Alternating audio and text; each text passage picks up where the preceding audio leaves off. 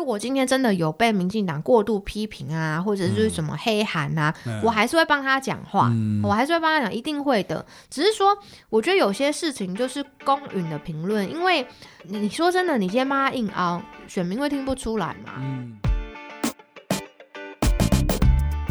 大家好，欢迎来到人渣文本特辑开讲，我是周伟航，今天是我们的第七集。那要跟大家说一个好消息哦，我们的节目啊啊现在全面上线到 Spotify 还有 Apple Podcast 了啊。不过这两个地方都只能听到部分的内容哦。如果想听完整版的，还是建议大家下载我们商浪的 App，收听最精彩的完整版。那今天第七集的节目，让我们欢迎我们的号称松山邓丽君的徐小新，小新。嗨，老师好，大家好。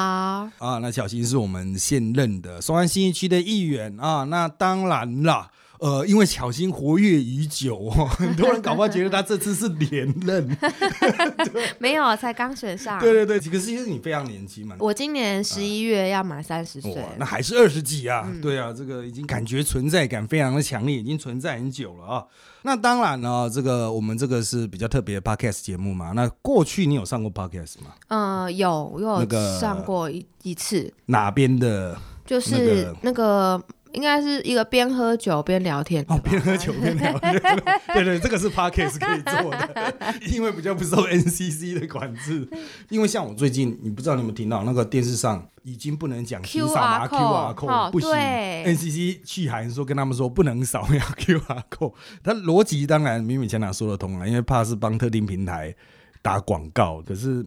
我觉得是不是有点矫枉过正的感觉？其实这都牵到创新事业和传统的这种产业整合的问题。就像刚刚开路前，黄巧心还有聊一下那 Uber，还有那个多元计程车哈。其实老实说，我是做过多元计程车，可是我真的搞不太清楚它跟传统计程车有什么差别。我只知道车子来的时候我有点惊讶，因为我是用那个车行的 app 叫。它还是有一点保护般的小话，它你一定要用轿车的才行。对对对，但是我来的那台算是它是合法的多人计程车来的时候，我看到它车上就超多只手机那一种，就是它可能同时接很多品牌，它可能做计程车又做 Uber 又做什么东西，我不知道。哦对，感觉就是哇，这是抢生意也是非常的辛苦。其实新的东西哦，融入旧的体制，一定都会碰到蛮多的问题了啊、那巧心其实是比较年轻的一代，你现在融入一个比较传统的环境，像市议会这种环境，嗯。你觉得从外面，你本来是在一个比较偏向于幕僚的工作，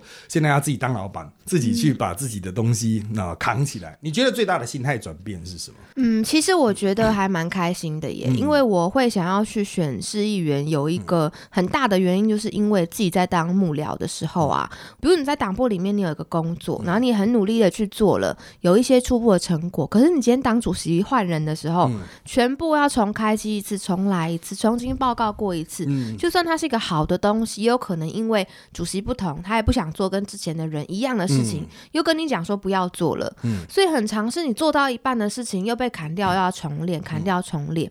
那我后来就想想，我觉得呢，呃，如果你真的想做事，一定要有自己的地盘，而且这个地盘呢是要透过民众的民意去选出来的，你才有真正的正当性。所以我像那些什么不分区立委啊这些的，其实到那个时候我已经都完全完全没有兴趣。好，虽然我有被列过不分区十七名，诶，也有人问说，那你选市议员的时候，要是说，诶，有些人他立委不当了，然后轮到你十七名。你要不要去？你要选择去不分区立委当一年，还是你要继续选市议员？那我那时候其实很清楚表达说，我是不可能会去接不分区的，因为我就是觉得想做一点事的话，要有自己的地盘，比较有自己的一个自主性。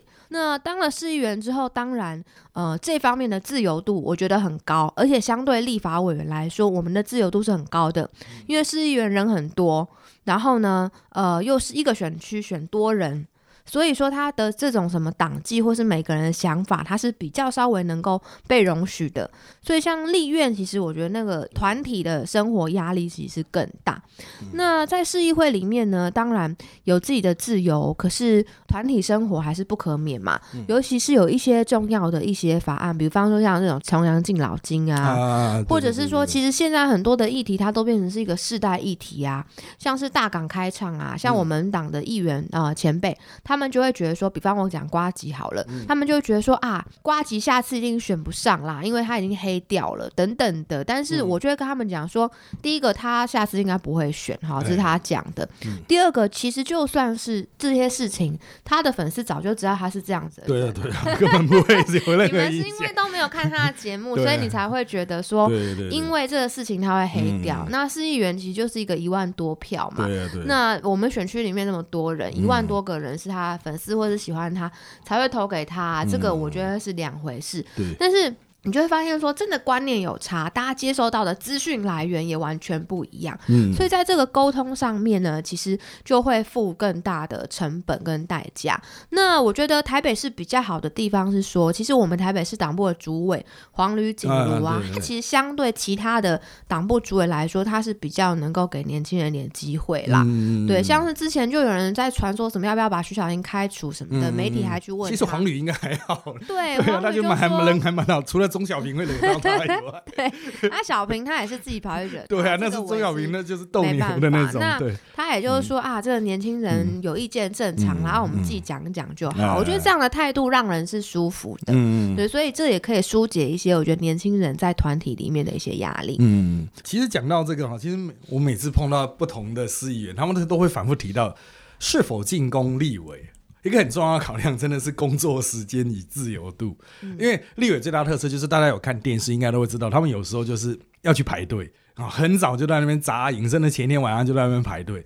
可是呢，像我上次碰到那个珊珊黄珊珊，他说他不想去当立委，一个很重要的原因是他现在市议员十点起床就好，然后再慢慢的。我们办公室给员工上班 时间也是十点。对，所以其实市议员的工作弹性比较大，然后他因为他不是在第一线的法案攻防，他可能是第二线自治条例的，所以。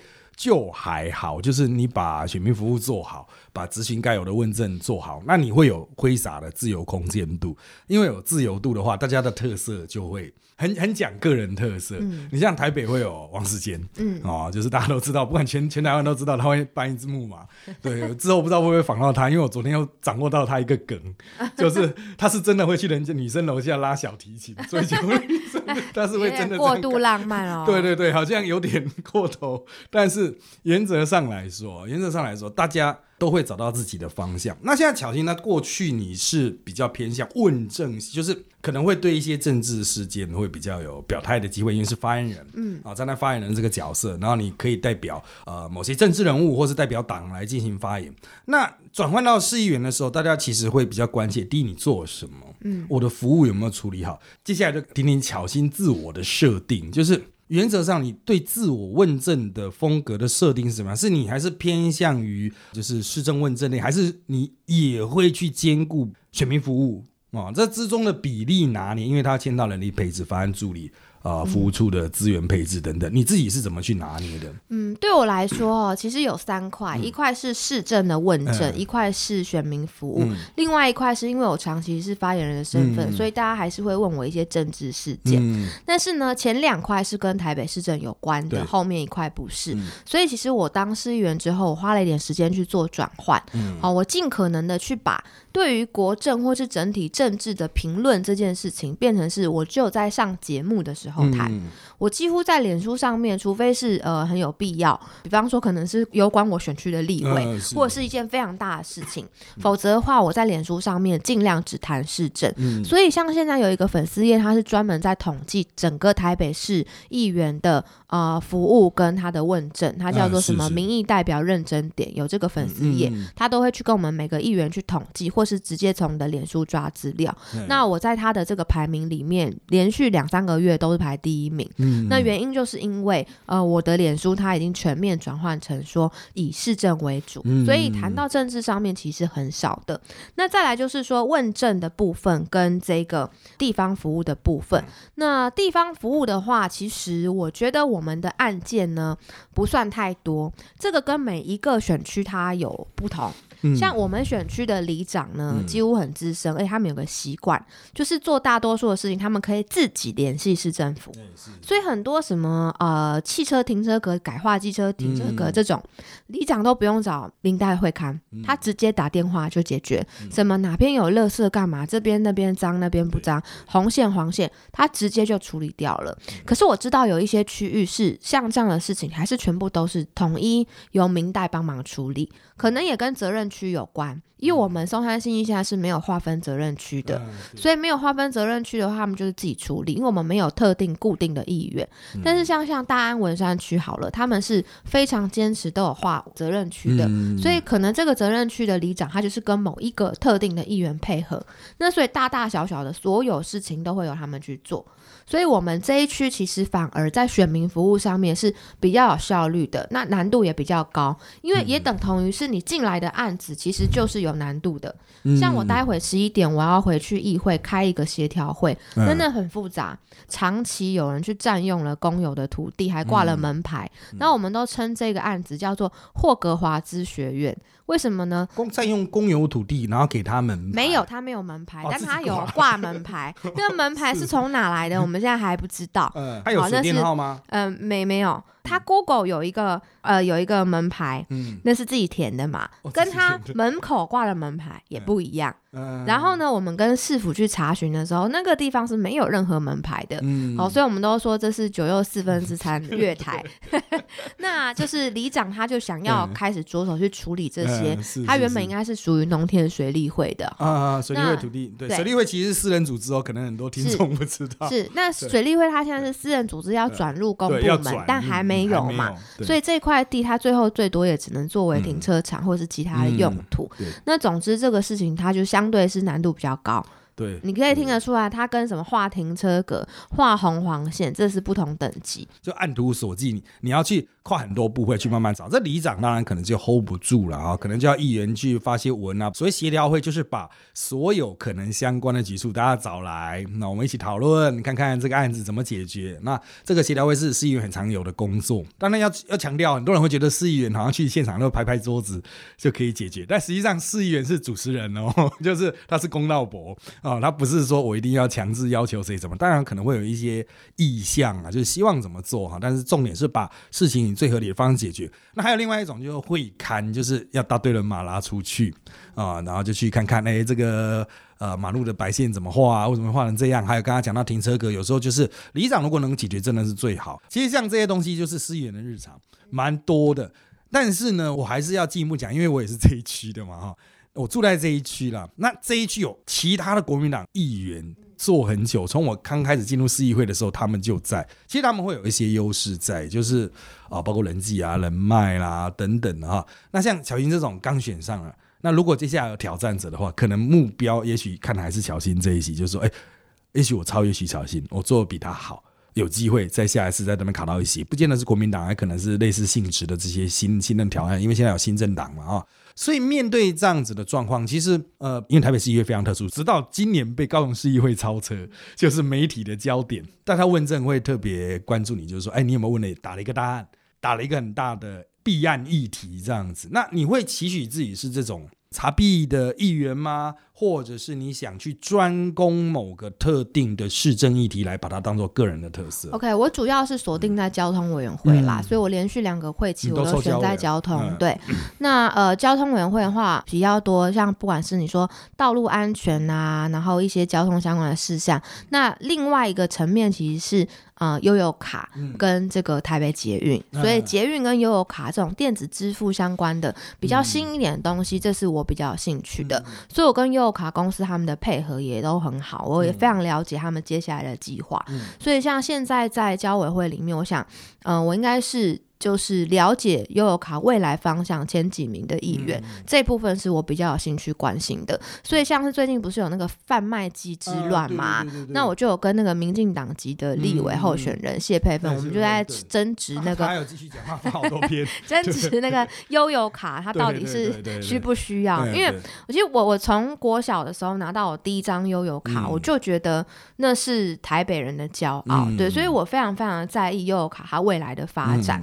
嗯那我其实对我自己的期许是，我觉得已经有太多的市议员是站在穷追猛打、批判市府的立场了。嗯，但是我觉得其实很多人他都是骂了之后，骂完就走。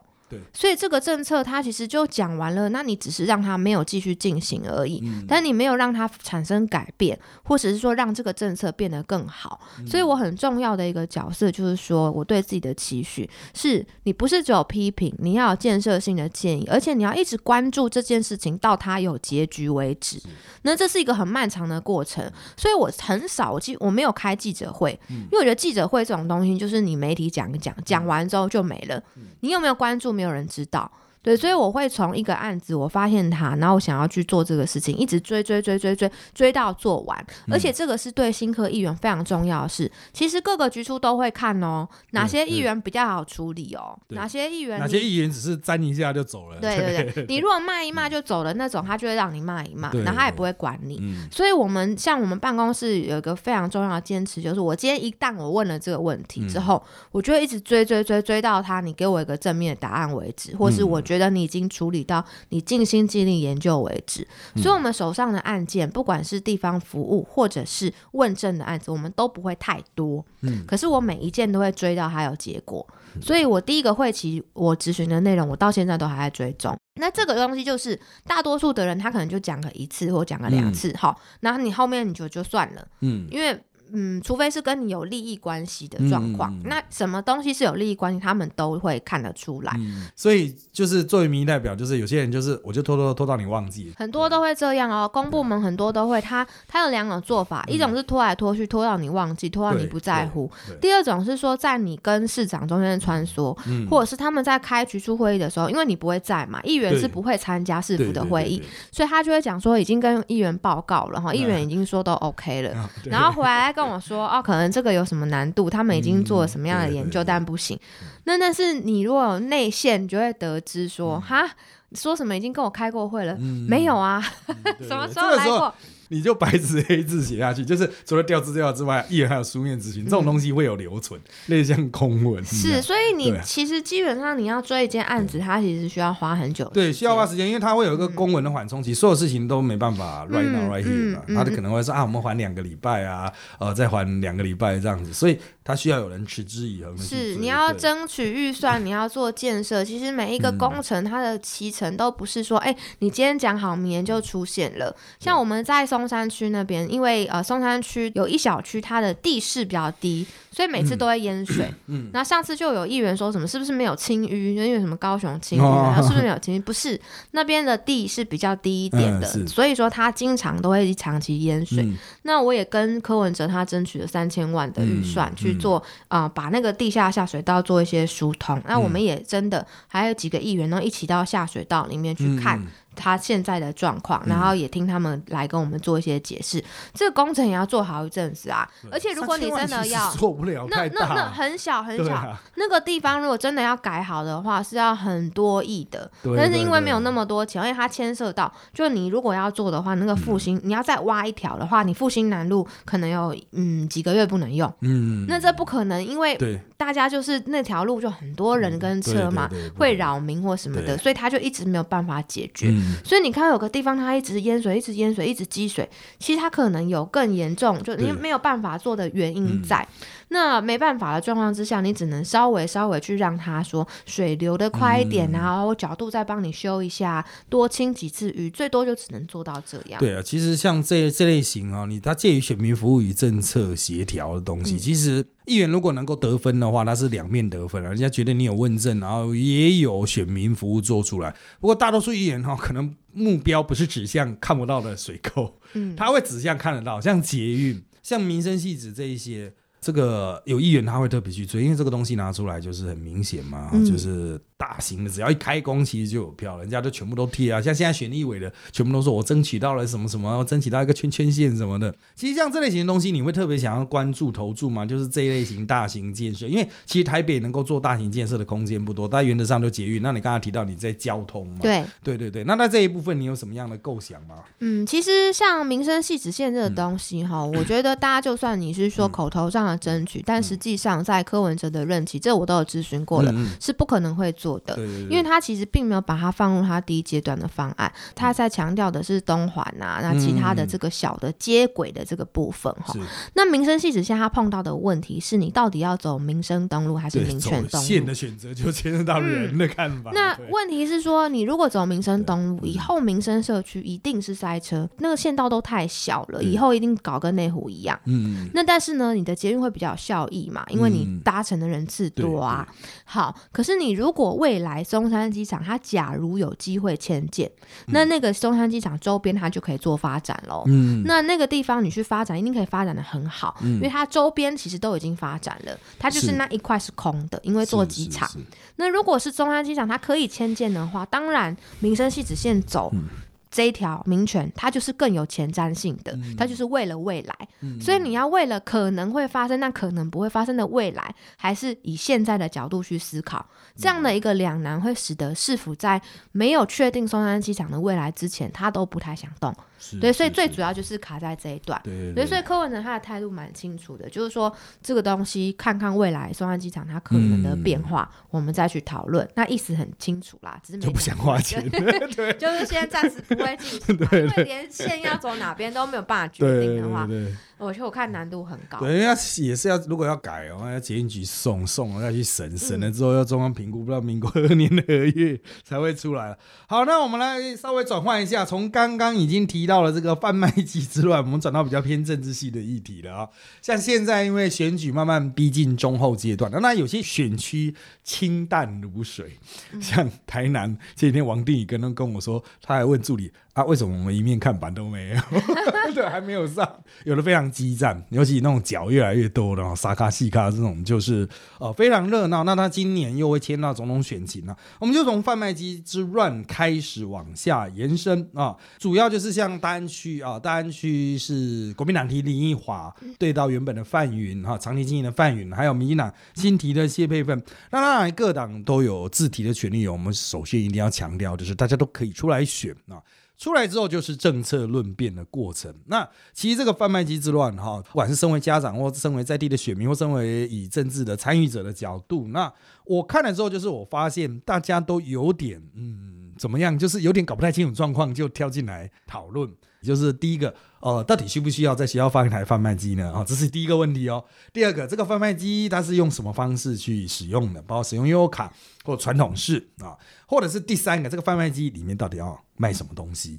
也许是三个环节都出问题，也许只有一个环节出问题。但是现在大家有点朝第三个环节的去骂第一个环节，对不对？就是你到最后面又觉得，所以就完全不要贩卖机嘛，因为可能很多这个。我们的听众可能二十五岁以上，你或许不知道，现在全台北是这么多的国小，它基本上是所有的福利社基本上是快要消失了，可能只剩个位数的学校还有一个呃福利社的这种体制在。有的学生他实实际上如果在没有贩卖机的状况下，他是没有办法在学校进行消费的。其实我也是很压抑，因为我作为家长，就是我想要帮小朋友买制服。或者是买一些东西，直接可以很方便嘛。如果福利社有开，后来他们就跟我讲说啊，福利社已经裁撤了，嗯，就没有了。其实它的某种程度上会造成，当然家长可能会有小小的困扰啊，但我们也必须要考量到，就是啊，小朋友到底适不适合学习消费？如果学习消费应该怎么消费？因为像现在哦，呃，我记得他们是有安排，我不知道忘了是幼儿园还是小学一二年级，他们是有安排一个生活课程。是要去练习买东西的，他们会给他一些钱的那种象征钱的东西，让他们练习去买东西，或者呃回家跟妈妈要一百块这样，五十块五十块这样子，然后他们老师会带他们去全联或之类的其他地方，让他们试着练习去买一些东西。好，这种东西这种课程其实它可以在学校内进行。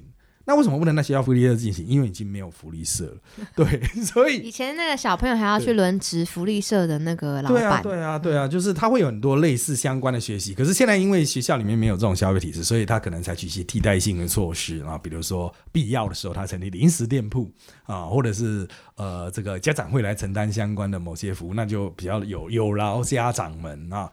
好，所以我们来回来看这个贩卖机的议题，其实通过我刚才说明啊，虽然漏漏等了，但是大家应该知道说，哦，这个问题其实也许比你当下看到新闻的时候要想来的复杂。那当然每个人都有自己专注地方，我们无意否定这个呃谢佩芬候选人他的一些观点，但是重点是你们双方的争执是不是在于说？对事实认知的全面程度了哈。就是谢候选人可能看的是，我觉得他有点在讲全国性的感觉。但是实际上，现在引起争议的是台北市本身啊，其实全国都有在推，但台北市现在在推这个。那我个人哈，我先讲我个人看法。如果我从我的角度来看，我先去看合约，合约到底怎么定的？那是否是不是让利太多？有人说他租金太低，OK 啊，这都可以去看。那其实，在很多的角度，就是大家就是啊蓝绿之争啊，一蓝一绿吵起来，我赶快往绿的那边站，我赶快往蓝的那边站，他会让问题失焦。好，你对于这样的一个所谓。呃，全自动什么人工 AI 人工智慧贩卖啊，反正就自动贩卖机，但它可以用 U 卡这样子的一个状况。你现在目前你评估它的这个施政的优缺是什么，以及你希望其他人在问政的时候对于这个议题保持什么样的态度？嗯，其实我们在今年呃第一个会期，大概四月的时候，嗯，柯文哲的施政报告里面就已经有写这个政策了，而且他都已经有讲说，可能我们第一阶段要几间学校，第二阶段、第三阶段，那也其实没有看到有人对这个有什么意见啦。我说议员，那可能是因为学校他还没有出来反应嘛。那这个过程当中也有几间学校有试办过，好了解试办的成果之后再推动。为什么会一开始有这个？贩卖机呢？其实应该是柯文哲跟这个呃国中小校长座谈的时候，发现到就是有校长跟他表示，现在因为没有合作社的关系，有一些小朋友他可能假如说早上没有吃到早餐，然后进到学校里面，基本上他没有东西可以吃，嗯，然后呢，他可能会变成都是点那个福很多小孩子现在都在叫富平也是一大问题。学校外面满满都是。对你没有自动贩卖机，他一样给你叫富平达。但是换句话说，说不定你有了贩卖机，还是叫富平达，也不一定哈，这很难讲。但总之呢，一开始是因为这样建议，才想说好吧。那现在既然呢，其实政府在鼓励装这个什么人工智慧贩卖机，这也是前瞻基础建设计划里面的一环哦。那那干脆我们就看看说，可不可以让这个自动贩卖机它在校园里面，它不是只卖食品。跟喝的，好，他还卖文具啦、立可带啊等等的，然后他是用悠游卡消费，或者你用手机其他的一些配，那每一台我不确定，好像不太一样，好，就是台北市跟可能新竹是不一样，但是都是同一台机，像呃，我昨天我朋友在新竹，他就拍了一台给我，其实到处都是，好，那个新竹他也他在卖饮料，什么可乐啊之类的，好，那现在就面临到几个问题，就是说。有一些部分，我认为是市府应该要检讨的。我今天下午也会咨询柯文哲。那我先讲大家误解的部分好了。误解的第一个部分是说，这个要卖什么？好，卖什么？其实它有一个台北市的一个规定。那国小来讲的话，它应该照理来说，它就是卖一些什么水啊、燕麦奶跟这个豆浆、牛奶这类的产品。这个品相应该是要由学校来勾选的。也就是说，学校跟家长我们讨论好之后，可以卖什么，再卖给小朋友。嗯。而且学校要想要加一些限制，这个部分它是他们还在讨论当中。比如说，你三十块，你你的悠游卡里面三十块以下。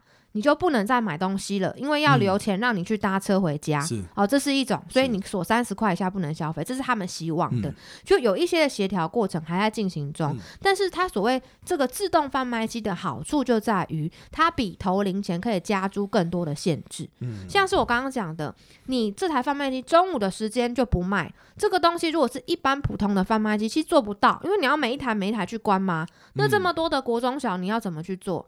但它这个它可以从后台。去管理嘛，这是他智慧的关系。那是云端的啦。所以呢，他中午时间不能卖，而且他你一次消费只能十分钟。就是说我这张卡我去买一个饮料好了，我不能一直狂买，你知道，它有规定的。对，所以十分钟的意思就是下课嘛，对，你一节下课只能买一次，你不 能一直狂疯狂去买是不行的。嗯，而且当我后面看到我的后台看到某一个卡号他一直在狂消费的时候，我可以去跟学校讲说，他不会看到你的名字，他不知道你是谁，但他知道有一张卡在哪一间学校一直狂消费有问题，他可以去告诉学校说，这个小朋友你是不是看一下，我给你看他的消费记录，好，那由学校这边去决定他有没有要去做沟通或干嘛的去。了解学生的状况，嗯，那所以它这个呃机台跟一般传统的投钱的贩卖机来讲，它其实是有比较多好处的，也相对，如果你只有两台贩卖机可以选的话，一定是这一台人工智慧的，它对学生或对家长来说有比较多选择，好，比较合适。好，那再来大家就会问一个问题，说，哎，可是你是不是厂商会收集资料？哦，有些人开始讲说什么？为什么这些厂商的数据，呃，可以让厂商知道？如果今天没有这些数据，是不是厂商就不愿意来设贩卖机了？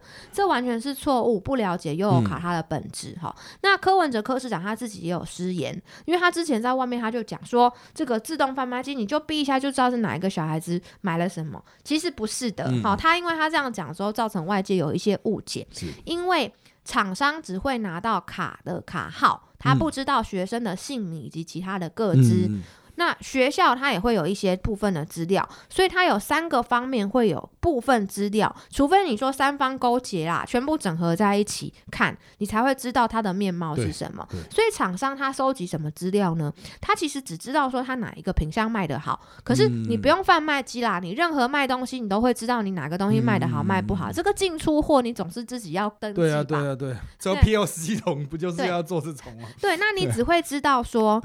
大家的卡号，好，那可能哪一个小朋友他一直去消费某一种产品，或是他有异常的现象，那这你可以去通报。对，所以他反而是有一个通报的机制。通报给学校之后，这个卡号这是哪个小朋友他有没有什么问题？是只有学校教育局这边能够把卡号跟学生的名字对上。所以其实是大家的担心是有一点过了啦。而且其实，在现在这个时代，更危险的告诉大家叫做信用卡。因为你的信用卡的卡号跟名字跟你的个资是完全绑在一起，而且是在国外，是你的信用卡的发卡公司。所以，即便你在台湾出一些状况的时候，政府调资料，如果对方不愿意提供，你可能政府都没有办法拿到这个悠游卡的资料。它全部都是在台北市政府里面，我们自己市政府的，所以其实反而比你刷信用卡还要来得更安全哦。好，那这个问题也解决之后，你就看到那问题是要卖什么。卖什么这个东西？当其实我第一个已经讲了，是学校跟老师跟这个呃产业这边共同去讨论。所以其实它本来问题是不大的。你如果觉得不想卖果汁，你就学校家长会跟学校都认为不要卖，那就不要进货果汁进来就好了。你还是可以卖一些文具。如果你没有笔，哦，你这个笔掉了，你至少你可以去啊这个上面买一个买支笔回来写字吧，就相对来说它是方便的嘛。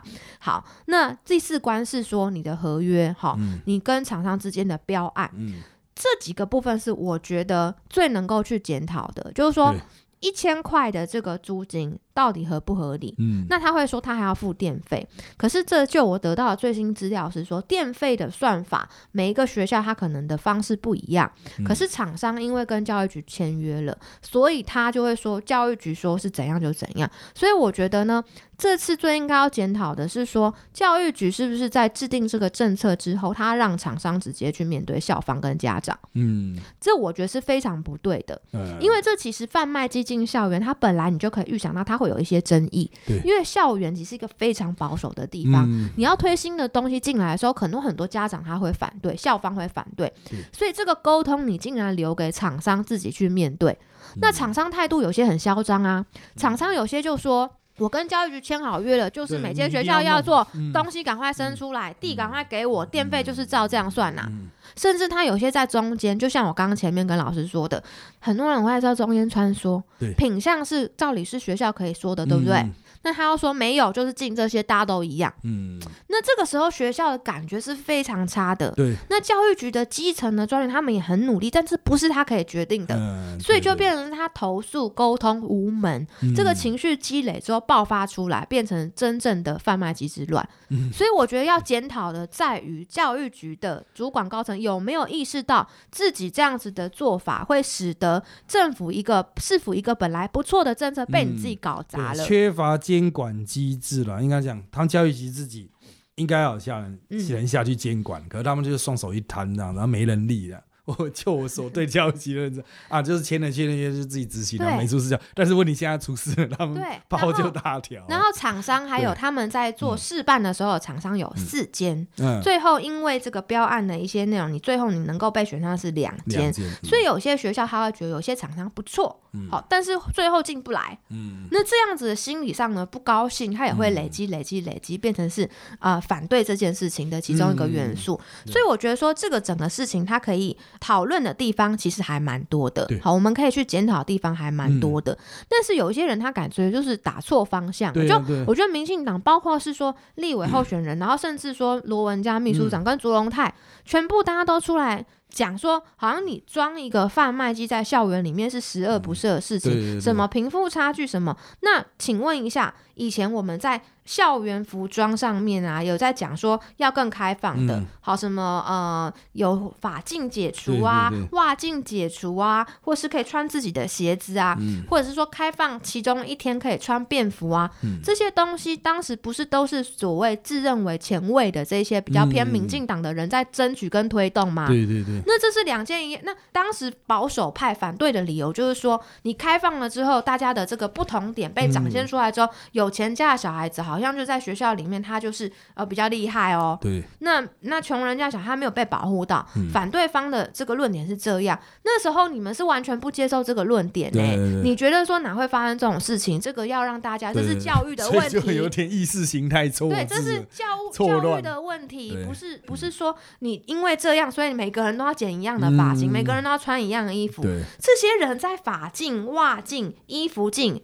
是嗯。反对的，反对到极点的。嗯那为什么贩卖机的时候完全反过来？嗯，我觉得这是一件很奇怪，他们自己没有想清楚自己在每一件事情站的位置上偏移的事情。嗯。这个时候跟我讲贫富差距，因为设贩卖机，所以贫富差距会让家里环境不好小孩子心里不舒服。嗯，那你拿一千块纸钞出来，有些人皮包放一大堆就不会嘛，那干脆就废除悠游卡嘛，干脆要静态现金嘛，嗯。这都我觉得已经有点矫枉过正了。嗯，对。所以我觉得这整件事情有太多真的应该好好检讨的地方，对但绝对不是你一句话就是说学校里面本来就不能设贩卖机。其实我有在罗文家跳出来之前，我都看到其他的是呃 KOL 哈网红出来讲，然后讲了之后，罗文家就尬广跟上啊。他焦点有点偏了，我必须讲，从政治角度来说，感觉就很像单纯要打柯。他就是啊，我就是柯文哲，你推这个糟糕人，我把你打到爆这样子。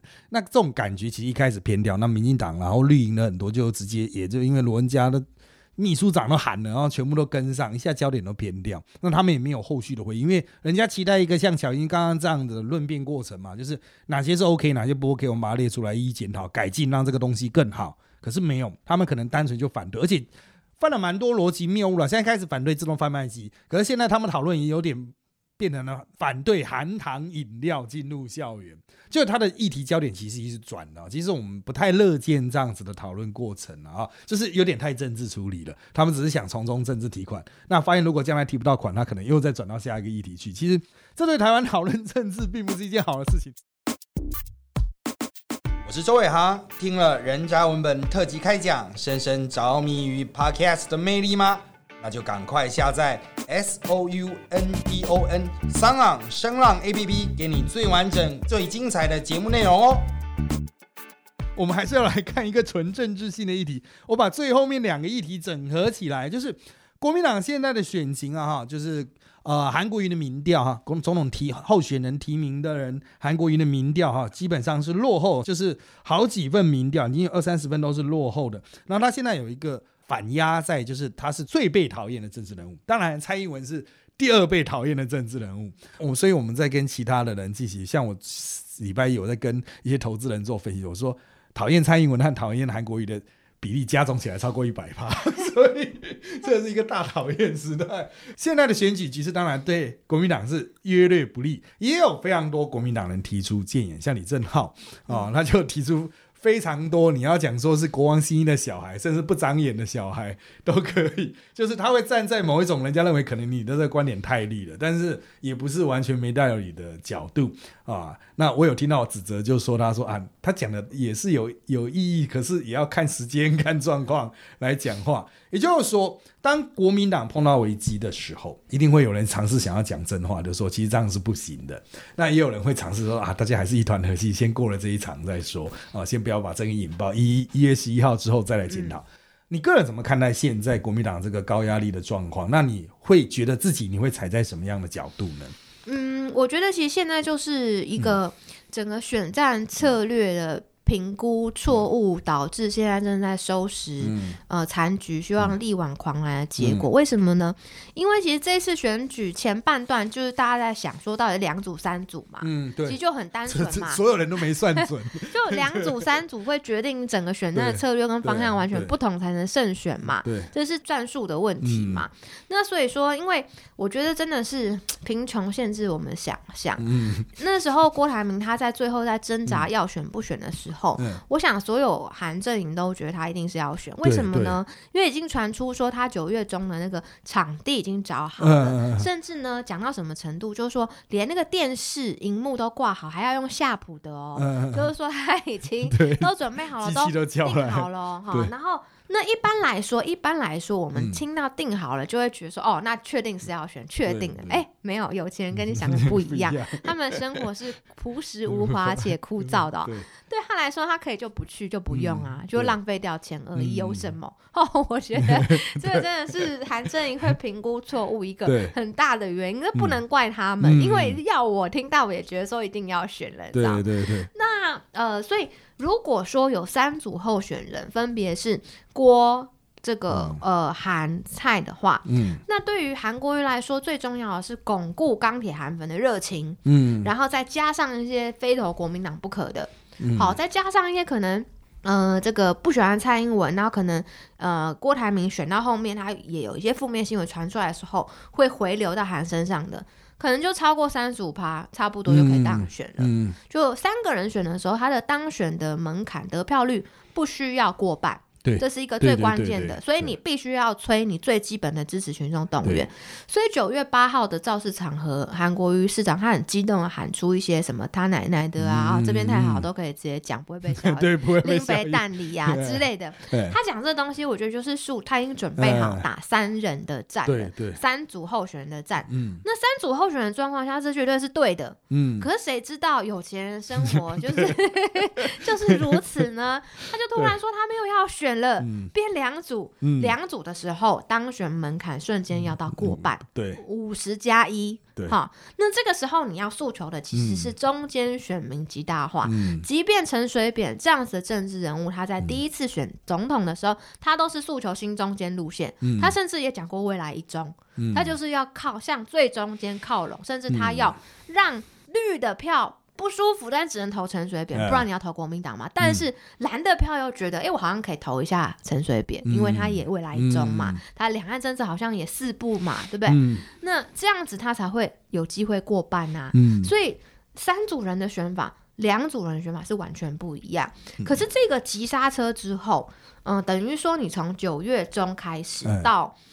一月要整个调整回到中间选民跟年轻人，嗯。他愿意也把票投给你，那蓝的钢铁韩粉也一样会投给你的状态，其他难度突然瞬间增加到好高哦，这就是一个方向错误之后、嗯。你要修正回来的一个嗯。难处，对。所以我感觉他有尝试着在往中间修一点，嗯因为你看他这两个礼拜都很少出现，对，都靠国政顾问团哎、在对，就，发大家也没什么对声音，一直到昨天才有第一场这个工商建演会的活动嘛，那似乎有点想要试图去修正，去嗯拉回中间，可是那个讨厌度已经形成的状况之下，你要从五十。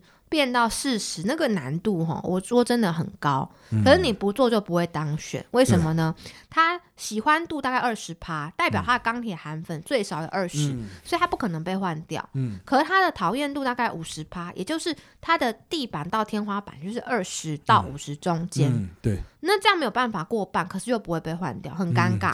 对。所以你的被讨厌度可能要从五十下降到四十，嗯。你才有机会说哦，我再增加一些喜欢的程度，然后可以选上。嗯。所以我觉得他接下来这段时间最主要的就是把不讨厌度下降百分之十作为自己的目标。嗯那对我来说，其实我就我我这个人讨厌相怨啦，嗯我觉得有什么就说什么，我也不会特别故意去批评韩国瑜，但是。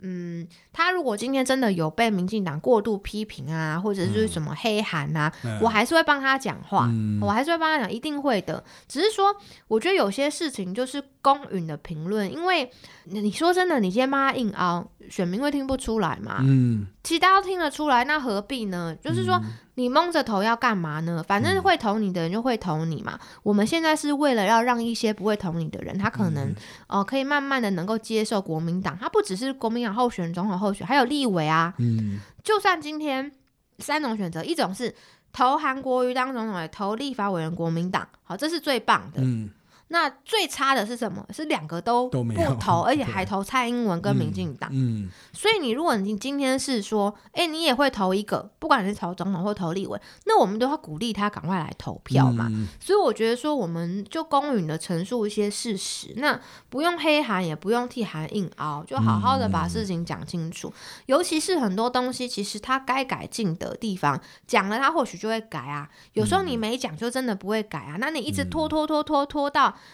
已经真的民调都 爆炸的时候，你才跟他讲，那你为什么不一开始就告诉他呢？？所以我一直常常在强调说，其实现在发生了很多状况。嗯我在今年四月、三月那时候初选的时候，我就讲过了。嗯比方说代职参选的问题，嗯会不会使得民调上面碰到一些瓶颈？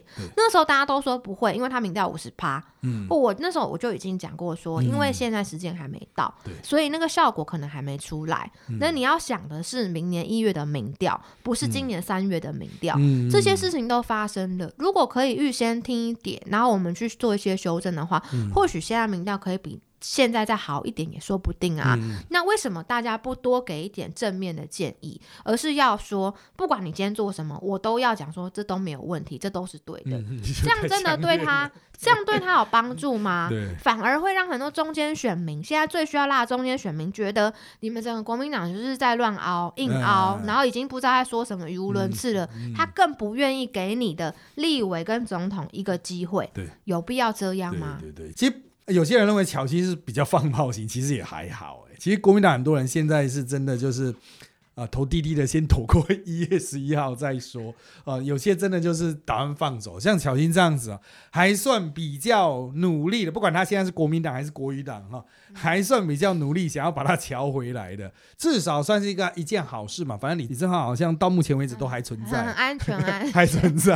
大家说他留校查看，但是我们都说他随时就会被、哦没有了。他应该现在只要李正浩在，巧心看起来就是比较中间。最危险的地方就是最安全对。对对对对，先卡的一个位置吧。好了，我们今天聊了非常多，那我们最后来稍微收个尾啦。那从明天开始啊，双十连假啊，那希望大家能够特别注意行车安全哦。那如果开车无聊的话，除了广播，或是到了广播听不到的地方，你都可以下载我们的三岸 App 来收听节目，打发通勤时间哦。我们三岸的节目啊，非常多种类型哈、我们也引入非常多啊、不同的这个呃节目啊，像是像电影啊、犯罪心理啊、运动啊、音乐娱乐啦，哦，公共议题，像我们还有一些创业旅游的部分。那小英除了平常除了公共议题之外，还会听什么？广播是比较喜欢的音乐声音会听类型。广播，但是都是音乐节目。哦音乐节目的时候会是是是，音乐节目其实哈，这个开车也要慎选啊，不要选到催眠的那一种。哎，对对，就要听那种比较轻快的。对，轻快的，不要听一听就憨掉了。好，那我们今天就到这边喽，谢谢巧芯，谢，谢，那我们下周见喽，拜拜，拜拜。